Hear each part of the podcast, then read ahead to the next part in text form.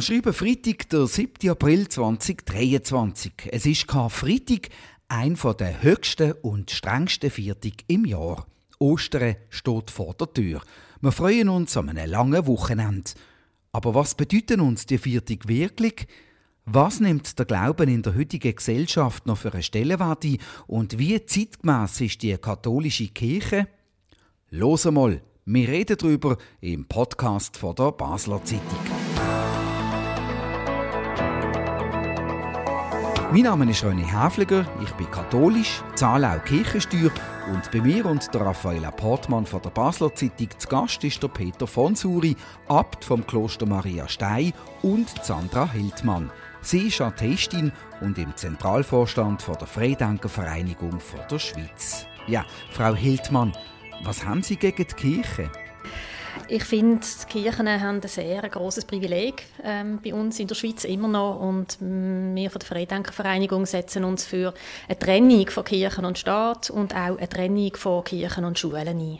Sie sind im Zentralvorstand von der Freidenkervereinigung von der Schweiz. Warum braucht es eine Vereinigung, die für die Anliegen der Konfessionslosen einsteht? Kann man nicht einfach glauben, was man will oder auch nicht glauben, was man will? Doch, selbstverständlich. Und es hat auch ganz viele Menschen, ähm, die glauben, was sie wollen. Es hat sogar auch in den Kirchen Leute, die nicht an Gott glauben und halt einfach noch aus ideologischen Gründen dabei sind.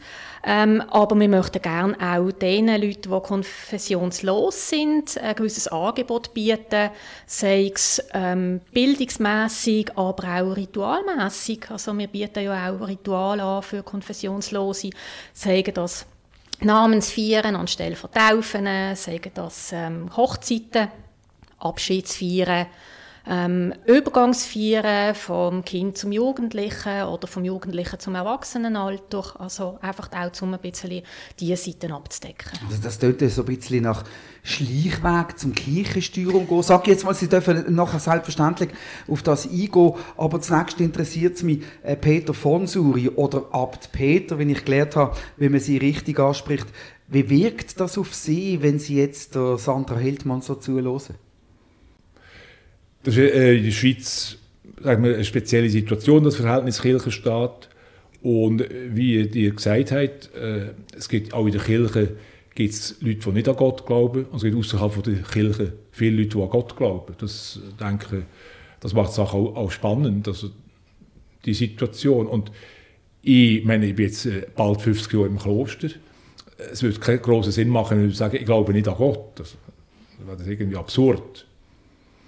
Also es ist nach wie vor eine sehr offene Geschichte, mein Verhältnis zu Gott und das Verhältnis von Gott zu mir. Aber äh, es ist ein sehr spannendes, manchmal auch ein anstrengendes Verhältnis. Raffaela, wie stehst du zum Thema Kirche und Glaube? Also ich bin weder tauft noch religiös, aber ich würde auch nicht sagen, dass ich jetzt mein Leben darauf aufbaue, dass ich überzeugt bin von der Nicht-Existenz von Gott, sondern es ist eher so, dass ich einfach nie ein Erlebnis hatte oder ein Gefühl oder ein Beweis quasi für die Existenz von Gott. Darum würde ich mich auch eher als atheistisch, atheistisch bezeichnen. Herr von Suri, wenn haben Sie gewusst, dass es Gott gibt? Ich weiß es bis heute nicht. Ich, ich glaube, dass die Realität, die Wirklichkeit äh, für mein Leben und für das Leben der Welt, vom Kosmos, äh, ein sehr äh, bestimmender, entscheidender Faktor ist. Das ist für mich eigentlich außerhalb von Diskussionen. Frau Hildmann, wie sind denn Sie persönlich zum Schluss gekommen, dass es Gott für Sie nicht gibt? Also ich muss einfach so, ich muss mal ausholen. Ich bin in einem säkularen Haushalt großgezogen worden. Meine Eltern sind nicht in der Kirche gewesen, haben mich aber protestantisch taufen lassen, weil sie das Gefühl hatten, das gehört sich einfach so in die Gesellschaft, dass ich weiß über was, was man hier redet. Ähm, unser Pfarrer ist ähm, sehr menschlich gesehen. Ähm, für mich sind so die Religionsstunden eher Märchenstunden gewesen, wo man Bildchen ausgemalt hat. Also ich habe dort irgendwie das auch gar nicht gespürt oder gefühlt oder das Gefühl gehabt, ähm, ist da mehr dahinter.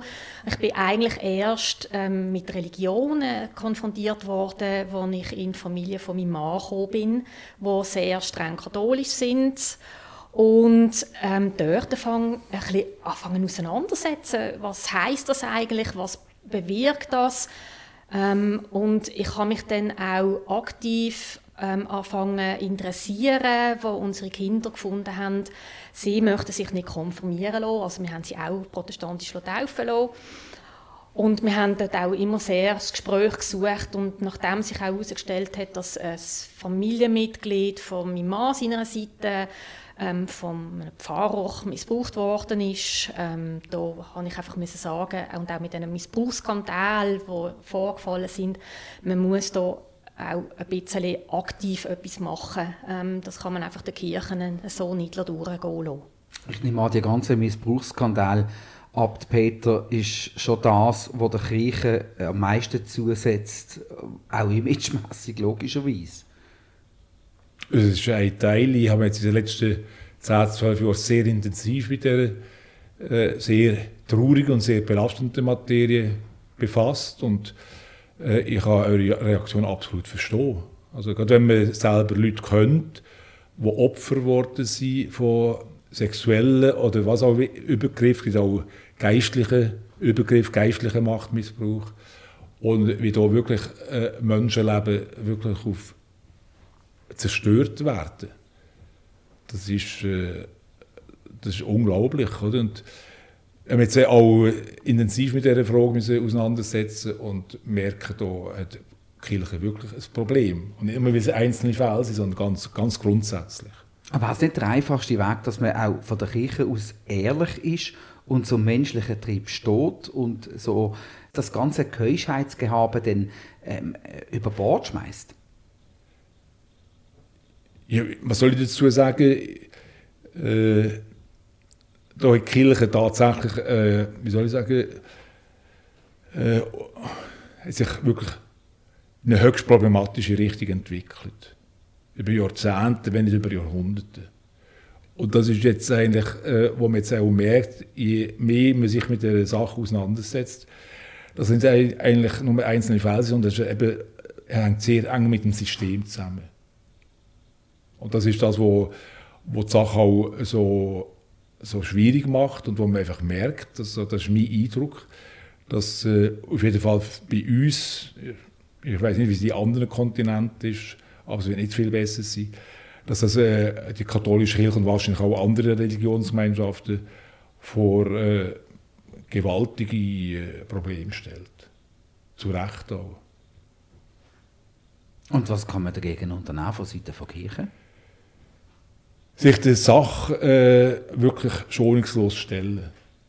Und vor allem auch, das habe ich jetzt auch gelernt in diesen 10, 12 Jahren, diesen Menschen zuzulassen, die Opfer geworden sind. Die haben äh, ganz Wesentliches zu sagen. Dass wirklich die, die Betroffenen, die Opfer, äh, sagen wir, ihre Stimme erheben und dass man das voll ernst nimmt und wirklich sich umfassend mit äh, Problemen muss auseinandersetzen. Es gibt keinen anderen Weg. Dass es auch ganz grundsätzliche Fragen stellt und auch in Frage stellt. Das merke ich bei mir selber. Ich meine, ich bin seit 70 Jahren Teil der Kirchen und bin so sozialisiert worden, ich bin Teil vom System. Also das geht mir nicht spurlos an mir vorbei. Oder eben dann ähm, eine Systemfrage, die sich stellt, dass Kirche halt ehrlich ist und zum menschlichen Trieb steht. Ja, das ist jetzt nur die Sexualität, es gibt noch andere. Oder? Man, hat jetzt, äh, man merkt immer mehr, dass es auch eine Frage ist, von, es geht um Macht. Macht spielt eine ganz große Rolle. Und äh, Macht hat Tendenz, missbraucht zu werden und äh, manipuliert zu werden. Und äh, ich sage, je länger und je mehr man sich damit befasst, desto äh, tiefer sieht man eigentlich, wie, wie, wo, wo, ja, wo äh, die Herausforderungen stehen und wie grundsätzlich man eigentlich viele Sachen muss angehen. Also es geht nicht nur um die Sexualität, es geht auch um Sexualität, aber von mir aus gesehen ist das nicht äh, der entscheidende Punkt. Jetzt ist die Institution Kirche ja das eine und der Glaube das andere. Frau Hildmann, wenn Sie gläubige Menschen sehen, können Sie das nachvollziehen, dass das Menschen auch etwas gibt, beziehungsweise hat es vielleicht sogar einen Moment gegeben für Sie, wo sie sich gewünscht haben, an Gott können zu glauben? Äh, nein, eigentlich nicht, weil ich, ich finde den Halt in so vielen anderen Sachen, ähm, dass ich eigentlich gar keinen Glauben brauche. Ähm, ich habe ähm, liebe Menschen um mich, ich habe die Natur, wo ich Kraft ausschöpfen kann. Und von dort her stellt sich mir die Frage auch gar nicht nach irgendeinem Gott, Götter oder Übernatürlichem. Also man muss ja auch immer definieren, was meint jemand mit Gott. Und ich würde jetzt mal sogar im Abt Peter unterstellen, also er auch atheistisch, er glaubt wahrscheinlich einfach nur an einen Gott und nicht an alle anderen 3000 bis 80.000 Götter, die es bisher gegeben hat. Ähm, und jeder hat so seinen persönlichen Gott, also wo setzt man da den Glauben an, an was? Also das ist noch schwierig, es ist ein breites Feld. Ich kann, kann mich erinnern, als Zehnjährige habe ich im, in, im Bibelunterricht habe ich den Pfarrer ähm, gefragt, sie, Jetzt äh, sagen sie uns ja, die Bibel ist das Richtige und der liebe Gott, der Jesus ist, und, und, und unser liebe Gott ist der richtige liebe Gott, aber es gibt ja noch so viele andere Glauben. Wer sagt, wer sagt ihnen denn, dass unsere der richtige ist? Und dann ist er ein bisschen in Verlegenheit geraten und er fand, das sei also schon noch eine sehr gute Frage, aber die Quintessenz von der Antwort ist dann schon so ein bisschen, wichtig ist eigentlich nicht unbedingt, was du glaubst, sondern dass du glaubst. Sind Sie das ähnlich, Abt Peter? Was für mich eigentlich in den letzten Jahren immer wichtiger geworden ist, ist äh, Geschichte vom jüdischen Volk. Weil äh, das ist auch so etwas, was für mich ganz wichtig geworden ist. Die Bibel als ein Buch, wo verschiedenen Religionen heilig ist. Und zuerst ist es das Buch von der jüdischen Religion, vom jüdischen Volk. Und wenn man sich mit dem ein bisschen auseinandersetzt, dann ist das einfach die äh, Geschichte vom jüdischen Volk das ist immer eine Provokation gewesen. Überhaupt, wie ist das jüdische Volk entstanden? Äh, so wie es dargestellt wird, äh, Gott hat sich selber ein Volk erschaffen. Es gibt Haufen andere Völker, es gibt Haufen andere Götter überall, aber ein Volk ist äh, der komplizierte Weg von Ägypten mit Moses durch das Rote Meer und nachher durch, äh, durch die Wüste und so, das ist eine unglaublich komplizierte Sache. Aber Gott hat sich selber das Volk geschaffen. Und das ist bis heute eigentlich, äh, man kann das nicht in die Menschheitsgeschichte integrieren, so richtig. Das spüren die Juden bis heute.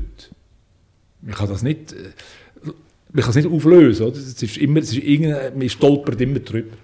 Und das ist etwas, wo ich denke, das ist für mich kein Gottesbeweis, aber äh, äh, das macht mich sehr, sehr nachdenklich. Und in dieser Fortsetzung vom jüdischen Volk sind ja auch äh, Geschichte von der Christenheit.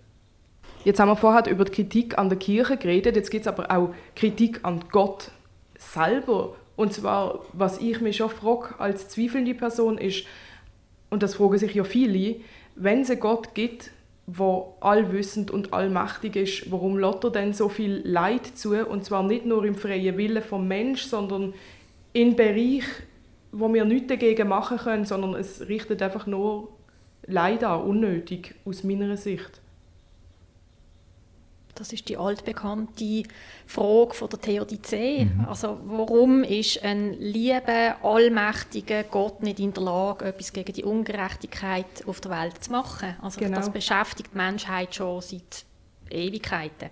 Und äh, man muss ja da auch ein bisschen die äh, Bibeln auseinanderhalten. Also was der Peter Abt Peter vorher erzählt hat äh, mit dem jüdischen Volk, das ist natürlich ähm, das Alte Testament. Und ähm, es hat sich ja dann mit dem Neuen Testament, das ist ja dann nicht mit den Juden ihres Buch, also das ist dann der Christenheit ihres Buch, der Christen und ähm, das, das muss man auch ein bisschen auseinanderhalten. Und vieles halt auch in den Büchern, das sind einfach nur geklaute Ideen, zum Beispiel aus der mesopotamischen Geschichte. Also das sind Geschichten, wo man immer wieder recycelt. Also von dort her ist meine starke Vermutung, dass es keinen Gott gibt.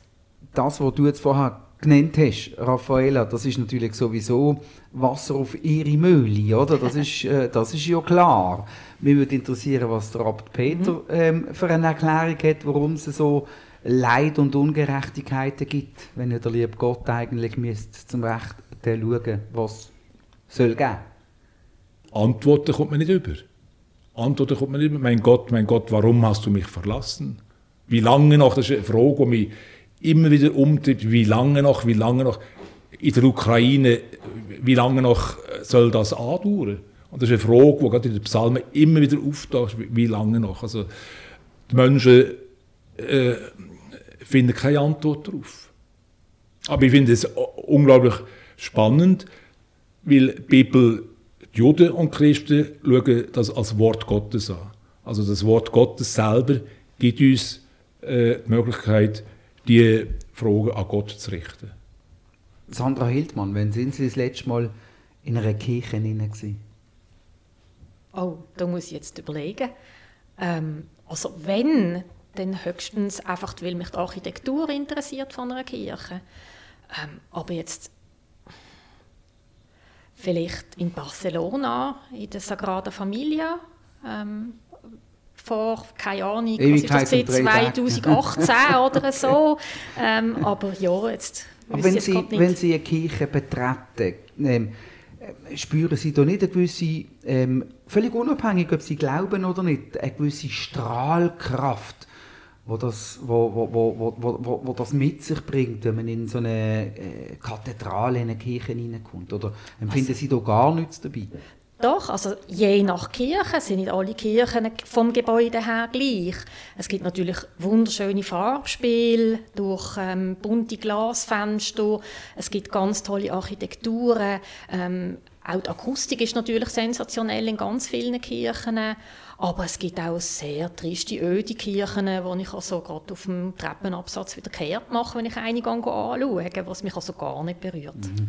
Jetzt habe ich vorher das unschöne Wort von der Trittbrettfahrerei benutzt, wenn es um ihre Alternativritual geht von äh, Taufe, Hochzeit, Beerdigung, ich nehme an, das ist ein Wort, das Ihnen nicht so in den Kram passt. Was haben Sie da für eine Erklärung, wie Sie mit der Trittbrettfahrerei umgehen, wie Sie das rechtfertigen? Also ich sehe das gar nicht als Trittbrettfahrerei. Wenn, dann würde ich eher sagen, das sind zum Beispiel Christen, die das machen, weil es hat ja schon in den Naturvölkern ähm, die Rituale gegeben, sei es, ähm, wenn man jetzt zum Beispiel an Amazonas denkt, wo ähm, Jugendliche zum Erwachsenenalter kommen, dort gibt es Rituale, ähm, die auch sehr schmerzvoll können sein leider für die Personen. Ähm, also von dort her ich glaube, das liegt einfach im urmenschlichen Bedürfnis, dass man Situationen im Leben, die sich verändern, gerne möchte, in einem Fest begehen oder ähm, einfach den Halt aussucht mit Mitmenschen, die entweder sich daran freuen oder halt auch die Trauer mit einem können teilen. Und ich sehe das überhaupt nicht als Trittbrettfahrerei wir tun uns in unserem Ritual wirklich einfach nur auf den Mensch einlassen. Also es kommt nichts ähm, Esoterisches vor, das ist auch noch ganz wichtig, äh, da wir auch nicht Übernatürliches haben, wir beziehen uns wirklich auf den Mensch an und für sich. Und auch nichts Göttliches oder auch was auch immer. Ja. Aber feiern Sie Weihnachten? Für mich ist Weihnachten ein Familienfest. Und ähm, wir sind gern zusammen mit den Kindern, äh, mit der Familie. Wir haben aber auch schon Weihnachten nicht gefeiert. Äh, wir sind ähm, einfach halt auf Reisen gegangen, ähm, sind andere Länder, andere Kulturen gegangen anschauen zu dieser Jahreszeit. Und wir nehmen es so, wie es kommt, also wie es gerade für die Familie passt. Aber ein bisschen Weihnachten darf es dann schon auch sein? Also ich tue nicht mehr dekorieren seit mehreren Jahren eigentlich. Ich habe das gemacht für Kinder, ähm, einfach halt, ähm, um ihnen auch das Fest ein bisschen näher zu bringen. Aber jetzt, dass ich da wirklich irgendwie dran würde festheben und dass es ein Ritual ist, wo regelmäßig muss durchgeführt werden, wenn es allen nicht passt, nein, da wäre ich mit dagegen. Abt Peter, die Menschen laufen der Kirche davon. Wie viel vertreibt es noch? Oder wo steht die Kirche in 10 oder in 50 Jahren? Das weiß ich nicht. Das weiß ich nicht. Ich habe den Eindruck, dass vom Institutionellen her die Kirche am Implodieren ist bei uns, in unseren äh, Breitengrad. Und äh, die Frage ist, ob noch die innere Kraft da ist und auch äh, sagen wir, die göttliche Präsenz, die aus, dem, äh, aus, der Transformation heraus wieder die Kirche mehr zu den, ihren eigenen Ursprüngen kann führen und wo auch denke, was ich gesagt habe, das von dem Ritual, wo der Mensch äh, eigentlich im Mittelpunkt ist. Und denke, das ist auch etwas, wo, wo vermehrt muss äh, oder darf zum Vorschein kommen, es geht um einen Mensch. Das ist ja eigentlich auch das innerste Geheimnis, kann man sagen, vom, äh, vom christlichen Glauben. Es geht genau gleich um einen Menschen, wie es um Gott geht. Also das ist äh, wichtig und auch die Kirche als Institution, die hat enorme äh, Veränderungen mitgemacht und ich bin überzeugt, dass im also jetzt einfach in den Jahren, die wir jetzt erleben, die Jahr, Jahrzehnte, die Kirche wieder einen epochalen Veränderungsprozess durchmacht. Aber sagen Sie mal, wieso, wieso geht es denn in den meisten Gottesdiensten so stier zu und her? Mir hat einmal ein Pfarrer, ein fortschrittlicher Pfarrer gesagt, ähm, alles, was im Leben Platz hat, muss auch in der Kirche Platz haben. Also warum nicht einmal eine gute Musik? Warum kann man nicht klatschen? Warum, warum kann man nicht lachen in der Kirche? Also bei uns passiert das. Also in Marienstein haben wir, ich glaube, Guckenmusik haben wir noch nie gehabt. Aber klatschen wird durchaus. Wir haben ja auch äh, zum Beispiel Konzerte. Und das ist immer sehr ein eindrückliches Erlebnis. Auch für die Musikerinnen und Musiker zum Beispiel, wenn sie in diesem, eben Sakralraum äh, ein Werk können aufführen können, wo sie merken, äh, das ist etwas anderes, als wenn man es im Stadtcasino aufführen würde. Dass man es in, in einer Kirche in Marienstein aufführt, dass einfach eine andere Atmosphäre, eine andere Ambiance entsteht, wenn das eigentlich auch vom äh, architektonischen und musikalischen eine Einheit bildet. Das andere, was die ansprechen, Gottesdienst, äh, natürlich im Kloster ist es ein bisschen anders, weil wir jeden Tag Gottesdienst feiern, wir kommen jeden Tag zum Gebet zusammen. Da könnte nicht äh, jeden Tag innovativ sein. Da ist es eben dann wieder außer ein Ritual, feste Formen, die eine Stütze geben, wenn man halt auch manchmal nicht so mag. Aber mit einer, eine klare Form. Und die Form hilft einem auch. Oder? Und äh, eben gerade die Bibel, Psalmen, das ist für uns äh, so Pièce de Résistance. Frau Hildmann, wir haben darüber geredet, dass die Kirche sich verändert. Und sie ist auch schon oft kritisiert oder in Frage gestellt worden innerhalb von der Geschichte. Haben Sie das Gefühl, Glaube ist etwas, was eigentlich veraltet ist und jetzt langsam wird in den Hintergrund treten?